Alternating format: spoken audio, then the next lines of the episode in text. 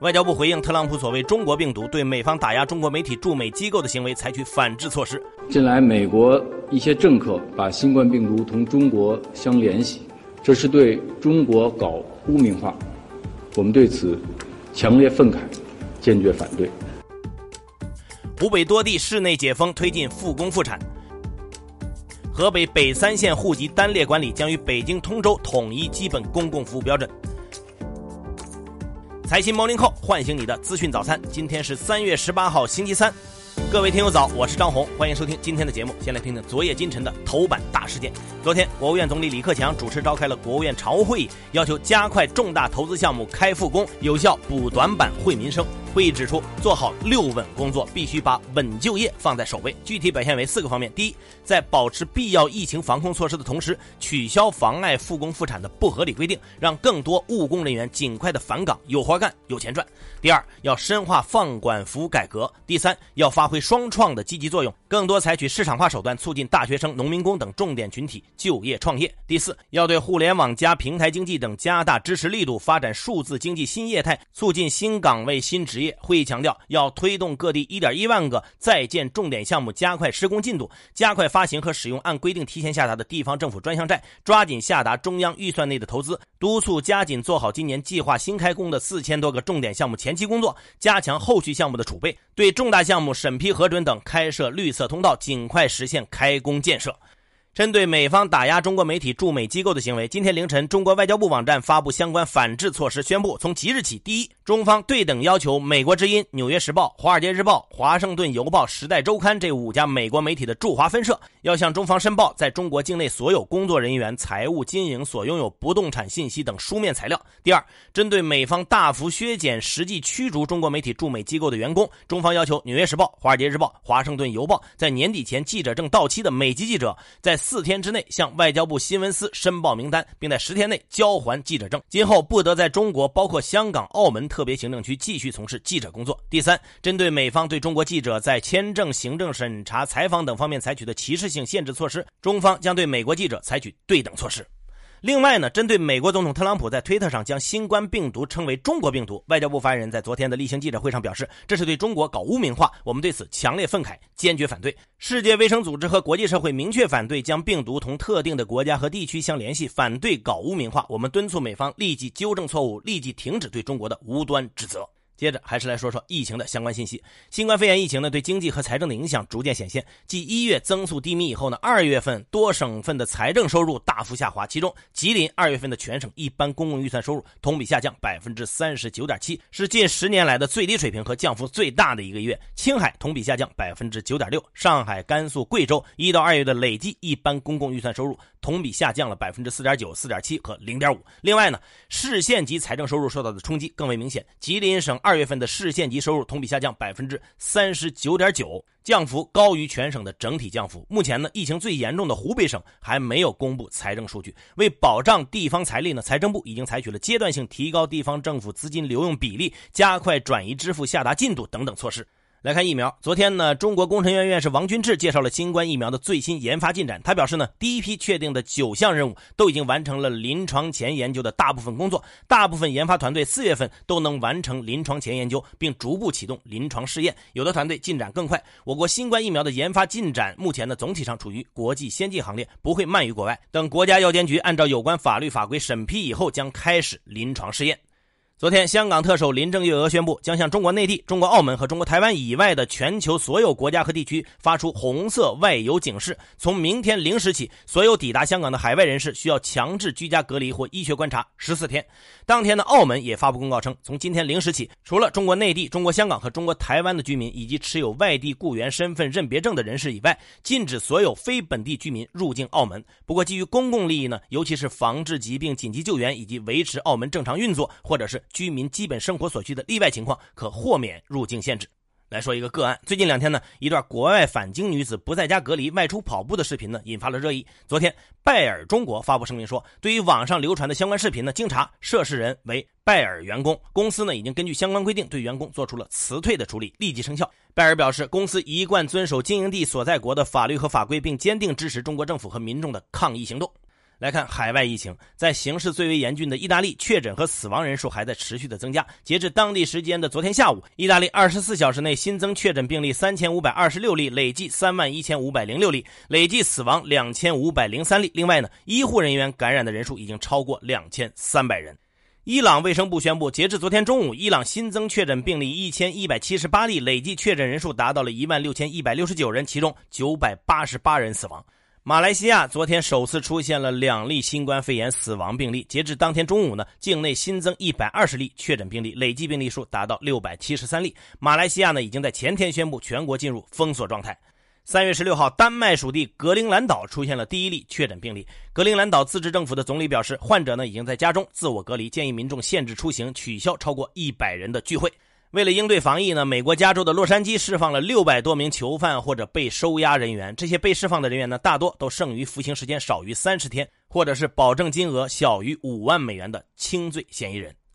昨天，国际奥委会再次讨论了东京奥运会的筹办和备战事宜。据了解呢，目前各方仍然按照如期举办的想法安排筹备工作。不过呢，当务之急是商讨奥运资格赛和参赛配额的分配事宜。另外，据日本媒体报道，在东京奥组委的执委会中，已经有多名委员同意将奥运会推迟一到两年举行。执委会很可能在本月底举行的会议上讨论这个方案。对此呢，国际奥委会发言人表示，国际奥委会对于成功如期举办东京奥运会的立场没有改变。另外有两个足球迷遗憾的消息。昨天呢，南美足联确认，由于新冠肺炎疫情的扩散，原定于今年六月十二号开始的美洲杯被推迟到明年举行。同一天呢，欧足联官方宣布，欧洲杯也推迟到明年夏天举办。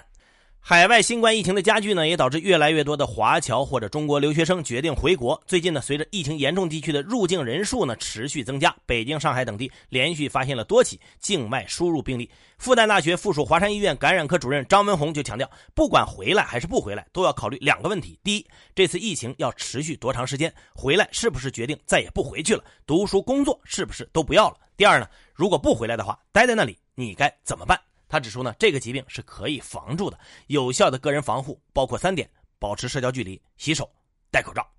随着国内疫情形势的好转呢，湖北省内各市正在逐步的解除市内交通封锁，企业复工复产也在加快的推进。截至昨天呢，湖北省内已经有钱江、十堰、襄阳三个市实现了本市内的完全解封，各县区之间呢已经可以通行。在其余的市中呢，荆州市昨天解除了中心城区的交通限制，市域边境卡口将继续保留严格管控。黄石市自十三号以来呢，已经开始解除市内交通管制，逐步恢复城市公交。仙桃市除了重点区域保持道路交通管制以外，其他交通管制点全部撤除。最后来说说河北的北三县，也就是指河北省的三河、大厂。香河三个县市，昨天呢，国务院发改委公布了北京通州和这三个县市的协同发展规划。根据规划要求呢，北三县将和通州协同，高起点制定统一的基本公共服务标准，并将按照北京示范校区的标准建设多所中小学，增加学位供给，还要合理布局医疗机构，提高乡镇卫生院床位数和全科医生人数，提升本地就医率。同时呢，区域内将统一社会保障标准，逐步提高北三县的医保、养老、工资、城乡低保等社。会保障标准逐步统一缴费标准、保障范围、医保目录等等。河北省还将对北三县实施户籍制度单列管理，也就是说，北三县在很多层面将融入北京，也将遏制贴边房地产转向组团布局，形成和北京协同的城市群。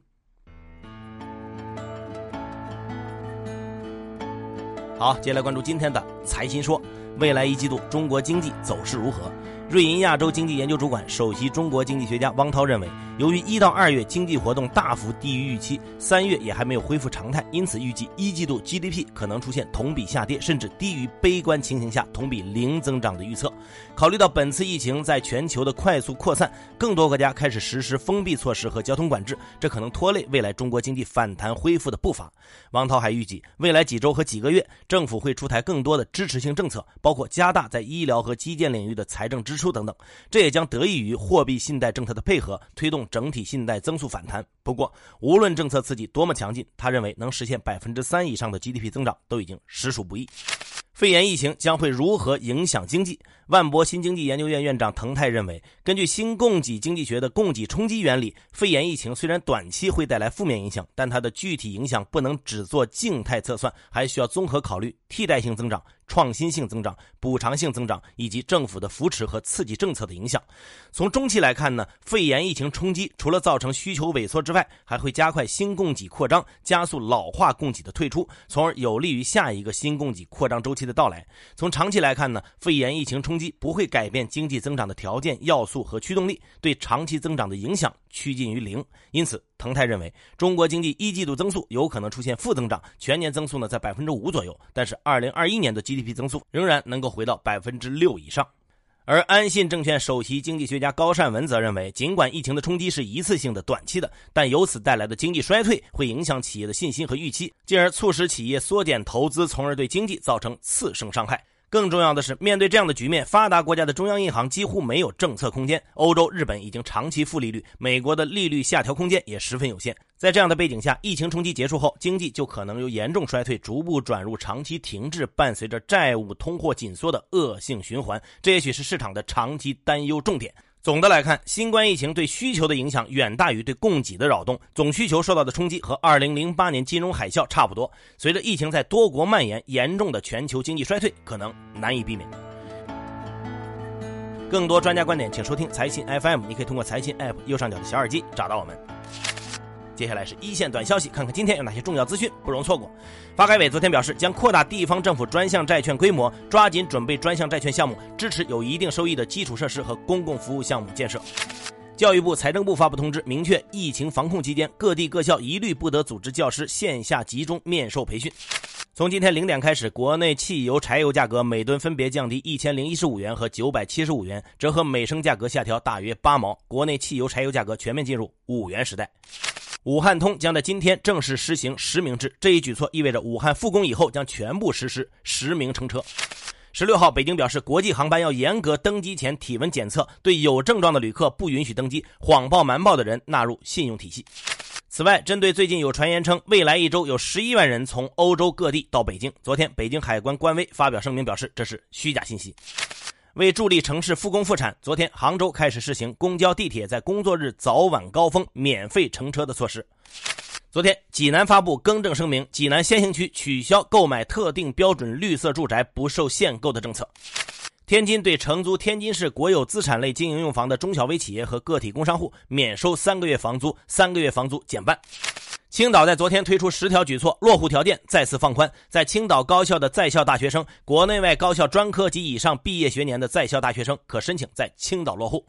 最后是国际资本市场，美国财长姆努钦表示将推出万亿美元的刺激计划，同时政府正寻求直接给每个美国人发放一千美元的补贴。受此影响，美股三大股指大幅反弹，其中道指涨百分之五点二，报收于两万一千二百三十七点三八点；标普外指数涨百分之六，纳斯达克综合指数涨百分之六点二三。中概股中，万达体育上涨超过百分之二十三，哔哩哔哩上涨接近百分之十。国际油价继续下跌，WTI 原油跌百分之六点一，报收于每桶二十六点九五美元；布伦特原油跌百分之四点三九，报收于每桶二十八点七三美元。